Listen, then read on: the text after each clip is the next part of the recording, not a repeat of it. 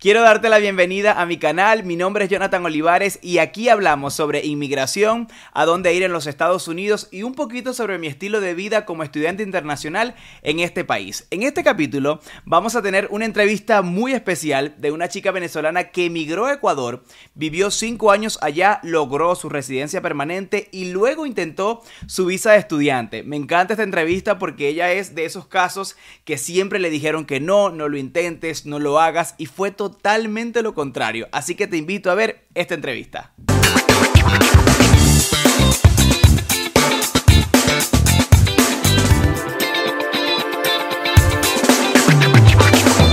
Bueno, mi gente, por aquí estoy con Desiree. Yo me he dedicado a buscar algunos testimonios de gente que ha aplicado a la visa F1, pues ha sido favorable esa respuesta, han cumplido. Yo creo que uno de los sueños más grandes que uno puede tener en la vida es eso, que te digan un sí a tu visa de estudiante para los Estados Unidos, porque de ahí lo que viene es eh, pues un camino maravilloso. Y creo que deciré, es un ejemplo de ello, que todavía está así como súper feliz, como si le hubiesen dicho ayer, literal, que la visa aprobada. ¿Cómo estás, Deciré? Y cuéntame un poquito sobre, sobre tu experiencia, que eres venezolana, para adelantarnos un poquito sobre ella. Es venezolana, tuvo tres años en Ecuador, aplicó en Ecuador y le dijeron que sí, y hoy en día está acá en Utah, así que felicidades, un aplauso para ti. ¿Cómo estás? Sí, muy bien, gracias Jonathan por invitarme, por eh, hacerles llegar este mensaje a todos los que quieran intentarlo. Sí, estoy muy bien, estoy feliz. Aún no salgo de la emoción de, estar acá. Son tres meses en Estados Unidos. Mira, ¿y cómo, cómo, fue tu proceso? O sea, ¿en qué momento dijiste, ya va, yo estoy en Ecuador, te iba súper bien allá, estabas tranquila, estabas legal, además eso es importante mencionarlo porque tenías arraigo a tu país, que eso es lo que siempre te dice cuando tú vas a aplicar una visa, y de repente dijiste, bueno, voy a aplicar una visa de estudiante. ¿Cómo fue eso? Cuéntame. Bueno, la verdad yo siempre he querido emigrar hacia los Estados Unidos o vivir en Estados Unidos, pero esta era una opción que llamó mucho la atención, fue recomendada por un agente de viaje cuando yo estaba tramitando una visa de turismo. Y bueno, realmente las puertas se abrieron y creo que tomé la mejor decisión. Cuando fuiste, o sea, ¿cómo, cómo fue tu proceso? Por ejemplo, ¿cuánto tiempo te tardaste? Eh, cuando aplicaste? ¿Cuánto tiempo te dieron la cita? Por ejemplo, ¿cómo fue como eh, esa experiencia hasta llegar vamos a decir, a la etapa final, que es la entrevista? Verás que fue muy rápido. Eh, yo esperaba, de hecho, que fuese mucho más largo el proceso, pero digamos que yo comencé a buscar información en octubre y en diciembre ya yo estaba solicitando la cita, me la dieron para enero, finales de enero, o sea, un, mes. de espera. Ok, cuando llegaste al, ya, o sea, ya cumpliste pues con todos los requisitos, tú igual aplicaste a un colegio, bueno, como todos, creo que eh, en tu caso es algo muy particular porque tú serviste como tú misma de sponsor, o sea, tú le dijiste al Estado o al país, o sea, yo puedo, pues, costearme mis estudios como tal, o sea, cómo, eh, a ver, ¿cómo lograste de alguna forma demostrar ese, ese paso que es el más importante en, este caso? Sí, yo fui mi propio sponsor y básicamente con mis ahorros. Desde que yo llegué en Ecuador estuve ahorrando, planificándome.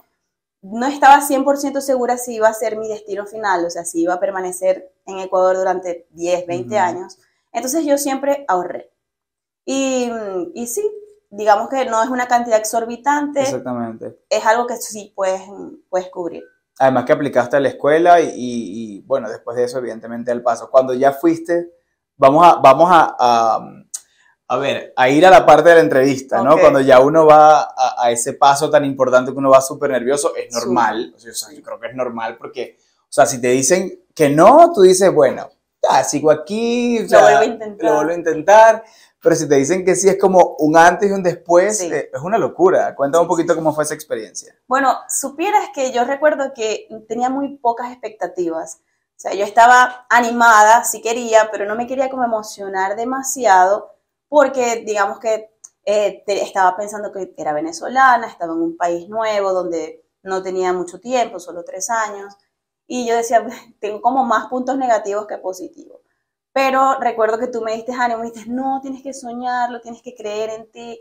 Y eso me dio como más, más emoción. Y yo fui súper emocionada a la entrevista, nerviosa, por supuesto. Normal, claro. Pero fui muy emocionada. Yo creo que el, el cónsul se dio cuenta que yo estaba súper emocionada. Tú lo querías. Sonreía, sonreía, miraba a todos lados, así feliz. Claro, porque además cuando uno llega a la embajada tú sientes que es territorio americano y lo es, definitivamente lo es un poco, cuéntame un poco acerca de, de, por encima, tal vez las preguntas que fueron que tú dijiste. Yo siempre creo que en esta parte hay como una pregunta o una parte clave de la entrevista que tú dije, aquí me, me lo gané, o sea, aquí me dijeron que sí. En tu caso, ¿cómo fue? Mira, aquí es importante algo y es que la escuela a la que yo apliqué, bueno, tu escuela también, ellos te ayudan a realizar un proceso de capacitación. Entonces ya yo tenía idea de qué preguntas podrían realizarme. Y en efecto, una de ellas fue cómo eh, tuviste información de la escuela, cómo es el plan de estudio y toda esta información ya, ya la veníamos manejando, o sea, ya yo estaba involucrada con el proceso. Y ahí fue Y allí fue con seguridad que yo respondí. Algo cómico es que yo lo hice en inglés. Oh Yo la hice my en- gosh. No, no me Pero un inglés- Really? Yeah. But- ¿Por qué? porque el, el cónsul empezó hablando inglés y yo dije, ay, yo voy a hablar inglés. Y yo creo que eso fue un, un punto a mi favor. Yo creo que ahí me lo gané. Cuando yo empecé a hablar en inglés, por supuesto que no era un inglés avanzado, era un inglés básico, intermedio, Ujú. pero pude responder algunas cosas en inglés. Entonces, creo que ese fue uno de mis puntos. a Wow, o sea, primera vez que me encuentro con un caso así, no sabía, No te lo juro, es verdad, no no- nunca te sabía. comenté eso. Cállate la boca. Fue un riesgo, Wow. en realidad. Creo que luego, Sí. luego de hacerlo dije, fue riesgoso porque yo no estoy a un nivel de responder a entrevistas. Pero me fue bien porque las preguntas ya estábamos preparados con el proceso de capacitación.